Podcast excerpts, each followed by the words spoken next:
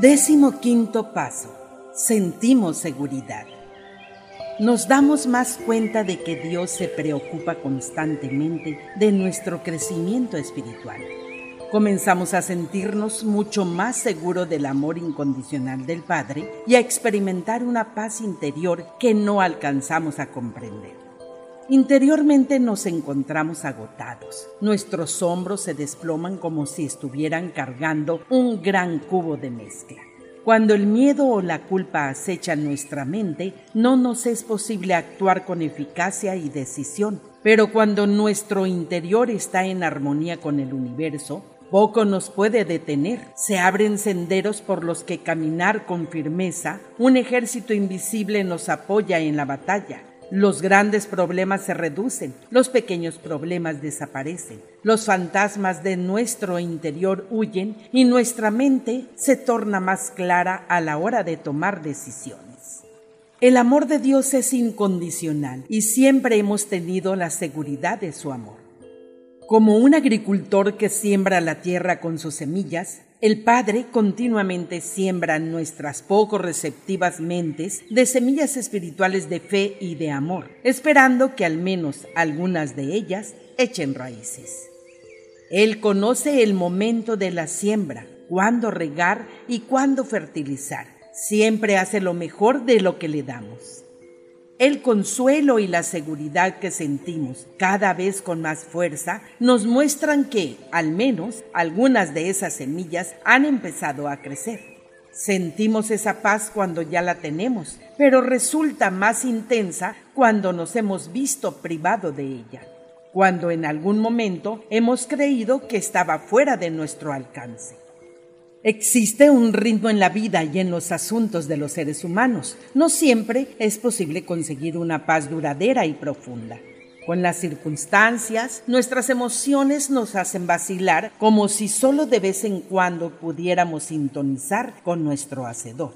Sin embargo, Dios no quiere que nos apartemos de la vida para evitar sus inevitables turbaciones y confusiones. Todo lo contrario, Él desea que llevemos esa seguridad en nosotros cuando participamos activamente en la vida, como si nos vistiéramos de un reluciente traje de cordura contra los conflictos de este mundo y los viéramos desde una perspectiva nueva con una nueva serenidad.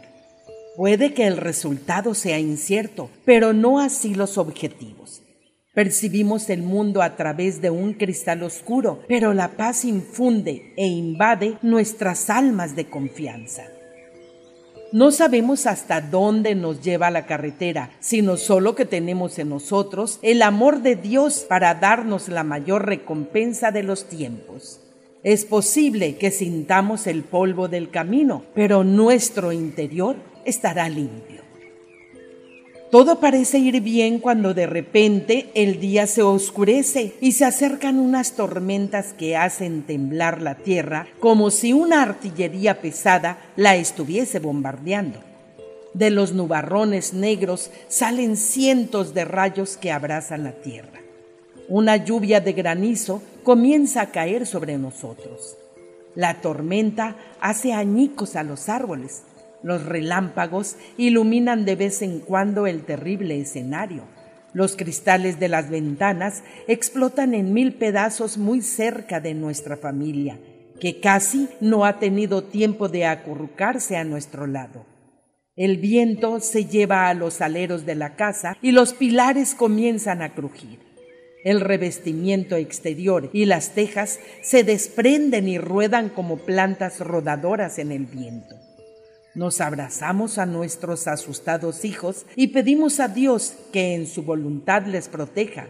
Pero ni las heridas, ni incluso la muerte nos estremecen, porque las circunstancias están fuera de nuestro control, en las manos de Dios, y tenemos seguridad de su amor y de su poder.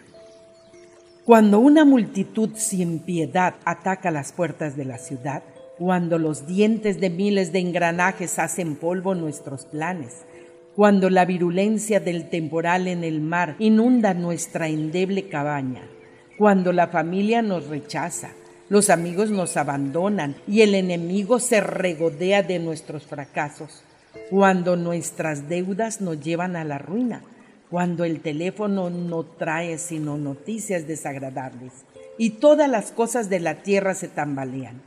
Hay un lugar en el que todavía podemos estar a salvo. Hay alguien que consuela nuestras sufridas almas. Padre, te amamos por quien eres y por lo que haces por nosotros. Necesitamos tu ayuda cuando estamos heridos y sabemos que tú das respuesta a nuestras súplicas incluso antes de que te pidamos nada. Nos diste la vida, pero también la gracia para poder soportar su adversidad. Deseamos sentir en mayor plenitud tu presencia de espíritu. Tú respondes a las oraciones de nuestras almas y nos cuentas sin palabras los secretos de los mundos. Otros gritan, pero tú susurras bañando nuestras almas de tu luz eterna. Tú hablas el lenguaje de los corazones, extiendes los confines de lo inconmensurable hasta más allá del conocimiento humano.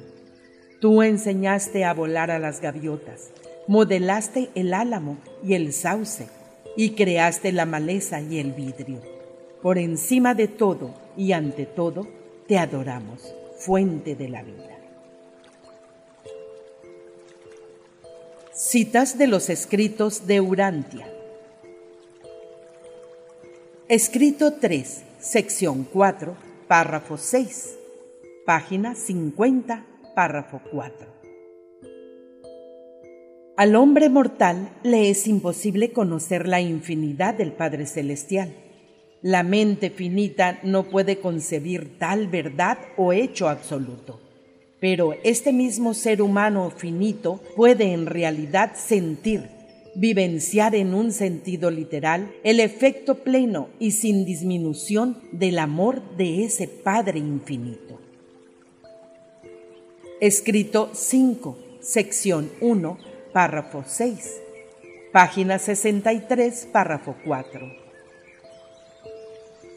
Si el hombre mortal está espiritualmente motivado y consagrado con todo su corazón a hacer la voluntad del Padre, entonces puesto que está tan cierta y efectivamente dotado por el modelador divino que habita en su interior, no puede dejar de materializarse en la vivencia de ese ser la conciencia sublime de conocer a Dios y la excelsa seguridad de sobrevivir con el propósito de encontrarle, al hacerse progresivamente cada vez más semejante a Él.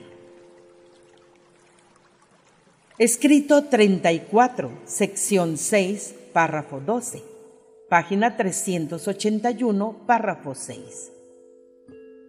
Y cuando se acepta con libertad e inteligencia, esa vida bajo la guía del Espíritu se desarrolla de forma gradual en la mente humana, una inequívoca conciencia de contacto divino y una certitud de comunión espiritual.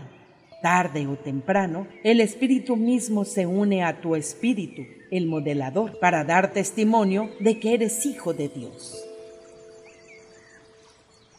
Escrito 34, sección 6, párrafo 13, página 381, párrafo 7. La conciencia del predominio del espíritu en una vida humana viene acompañada de una creciente manifestación de características espirituales en la respuesta que, bajo su dirección, da el mortal ante la vida, porque los frutos del Espíritu son amor, gozo, paz, mansedumbre, dulzura, bondad, fe, humildad y templanza. Estos mortales divinamente iluminados, que siguen la guía del Espíritu, incluso cuando recorren los humildes senderos del trabajo agotador y con lealtad humana cumplen con las obligaciones de sus deberes terrenales han comenzado ya a percibir las luces de la vida eterna que brillan en las lejanas orillas del otro mundo. Ya han comenzado a comprender la realidad de esa verdad inspiradora y reconfortante. El reino de Dios no es comida ni bebida, sino justicia, paz y gozo en el Espíritu Santo. Y a través de cada prueba, frente a cada penuria, las almas nacidas del Espíritu se sostienen en esa esperanza que trasciende todos los temores, porque el amor de Dios se esparce a todos los corazones mediante la presencia del Espíritu Divino. Escrito 100, sección 2, párrafo 7, página 1096, párrafo 4. Jesús ilustró la profunda certidumbre del mortal que conoce a Dios cuando le dijo, ¿qué le importa al creyente del reino si sucumben todas las cosas terrenales? Los saberes temporales que nos dan seguridad son vulnerables, pero los espirituales son infranqueables. Cuando las fuertes mareas de la adversidad humana, el egoísmo, la crueldad, el odio, la maldad y los celos golpean el alma de los mortales, podéis reposar en la confianza de que existe un bastión interior, la ciudadela del Espíritu, que es absolutamente inexpugnable. Al menos esto es verdad para todo ser humano que haya encomendado el cuidado de su alma al Espíritu del Dios eterno que mora en su interior. Escrito 142, sección 5, párrafo 2, página 1601, párrafo 2. En cuanto a mi mensaje, y a las enseñanzas de mis discípulos, debéis juzgarlos por sus frutos. Si os proclamamos las verdades del Espíritu, el Espíritu mismo dará testimonio en vuestros corazones de que nuestro mensaje es auténtico. En cuanto al reino y a la certeza de vuestra aceptación por el Padre Celestial, os pregunto, ¿qué padre entre vosotros que sea digno y bondadoso mantendría a su hijo en la ansiedad e inseguridad respecto a su estatus en la familia o en cuanto a tener un sitio seguro en el corazón amoroso de su padre? Es que vosotros, padres terrenales, disfrutáis torturando a vuestros hijos, dejándolos en la incertidumbre sobre su lugar en el continuo amor de vuestros corazones humanos? Tampoco vuestro Padre de los cielos abandona a sus hijos del Espíritu por la fe en la dudosa incertidumbre de su posición en el reino. Si recibís a Dios como vuestro Padre, entonces sois en efecto y de cierto hijos de Dios. Y si sois sus hijos, entonces estaréis seguros de vuestra posición y condición respecto a vuestra filiación eterna y divina. Escrito 144, sección 8, párrafo 8, página 1627, párrafo 5. Venid por tanto a mí todos los que estáis trabajados y cargados, y hallaréis descanso para vuestras almas. Llevad mi yugo divino sobre vosotros y experimentaréis la paz de Dios que sobrepasa todo entendimiento.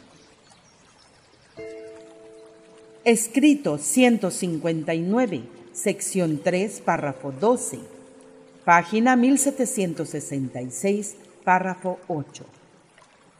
Cuando mis hijos tomen conciencia de la certidumbre de la presencia divina, esa fe ampliará su mente, ennoblecerá su alma, fortalecerá su persona, incrementará su felicidad, intensificará su percepción espiritual y acrecentará su capacidad para amar y ser amados.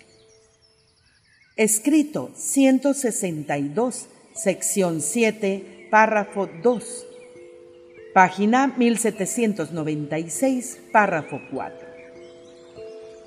Si vosotros permanecéis en mi palabra y estáis dispuestos a hacer la verdad de mi Padre, seréis pues verdaderamente mis discípulos. Conoceréis la verdad y la verdad os hará libres.